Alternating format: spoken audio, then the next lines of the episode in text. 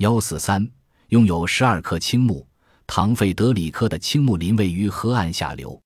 唐费德里科在平房里摆开盛宴款待我们，乳猪和宰鸡在火塘中哔哔包包的响。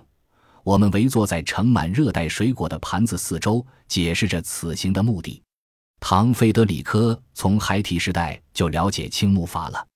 印第安人造木筏用的那种大青树，雨季里恐怕很难找到。地上的泥水堵塞了通往青木场的路，骑马也不行。不过，唐费德里科将竭尽全力帮我们。唐费德里科派他的手下骑马沿小道分头找寻可以接近的青木树。我、赫尔曼和唐费德里科组，我们很快就来到了一块林间空地。唐费德里科知道这里有一棵巨树，这棵巨树雄踞于周围树林之上，树干约有三英尺粗。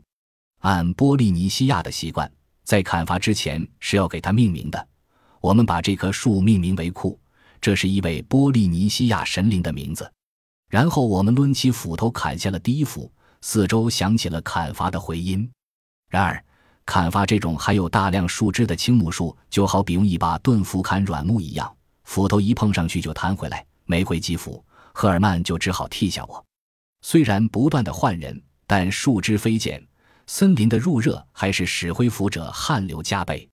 在飞往秘鲁的飞机上，我看到秘鲁的一座座雪山和村庄，还有波光粼粼的大海。我不禁想象几周后，我坐在小黑点一样的木筏上，漂泊于湛蓝的大海上的景象，那感觉就像在飞机上预备跳伞一样。到傍晚时分，酷像一只只剩一条腿的公鸡一样站着，随着斧头的起落浑身站立。它很快就倾斜了，重重地砸在周围的树上。压折了好多大树枝和小树，我们将树干上的枝丫去掉，按照印第安人的方法，用锯齿剥掉树皮。赫尔曼跟着我们沿林中小径骑马驰骋，继续寻找青木树。偶尔，我们会在原始森林中听到一阵噼噼啪啪的树木倾斜和轰隆落地的声音。此时，唐费德里科就满意地点了点头。这就意味着他的部下又砍倒了棵做木筏的青木树。一周后，除了库，我们又有了卡尼、卡马、伊洛、毛利、拉、蓝鲸、帕帕、塔兰加、库卡拉和西提十二棵巨大的青木树。这时，我们急于知道它们如何能在水中漂浮。我们一根根地把它们滚到岸边，然后用坚韧的攀援植物拧成的绳子把原木两头捆住。以免入水后顺流飘走。我们从河岸把原木一根一根推入水中，原木在水里翻腾了几下就飘起来了。我们在原木上来来往往，原木纹丝不动。我们用森林树顶垂下的坚韧藤条把原木临时扎成两个木筏，然后把以后要用的竹子、藤条全装上木筏。